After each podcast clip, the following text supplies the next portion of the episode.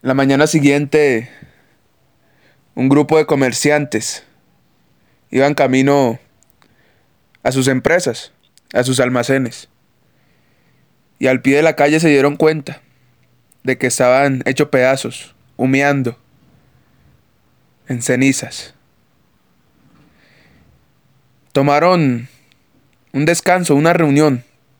Hicieron una pequeña reunión en donde decidieron irse a otro país, un país prometedor, excepto uno, que les dijo, caballeros,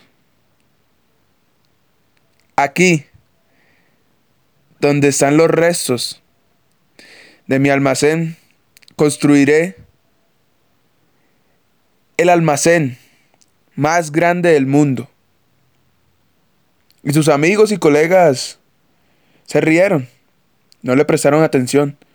Sin embargo, siguieron su camino y se fueron a otro país. Al pasar de los años, siglos, la empresa de este joven, de esta persona que se decidió quedar, aún sigue en pie. Y en cambio, la del otro grupo, ni siquiera ha dado resultados. Dense en cuenta del compromiso, las ganas,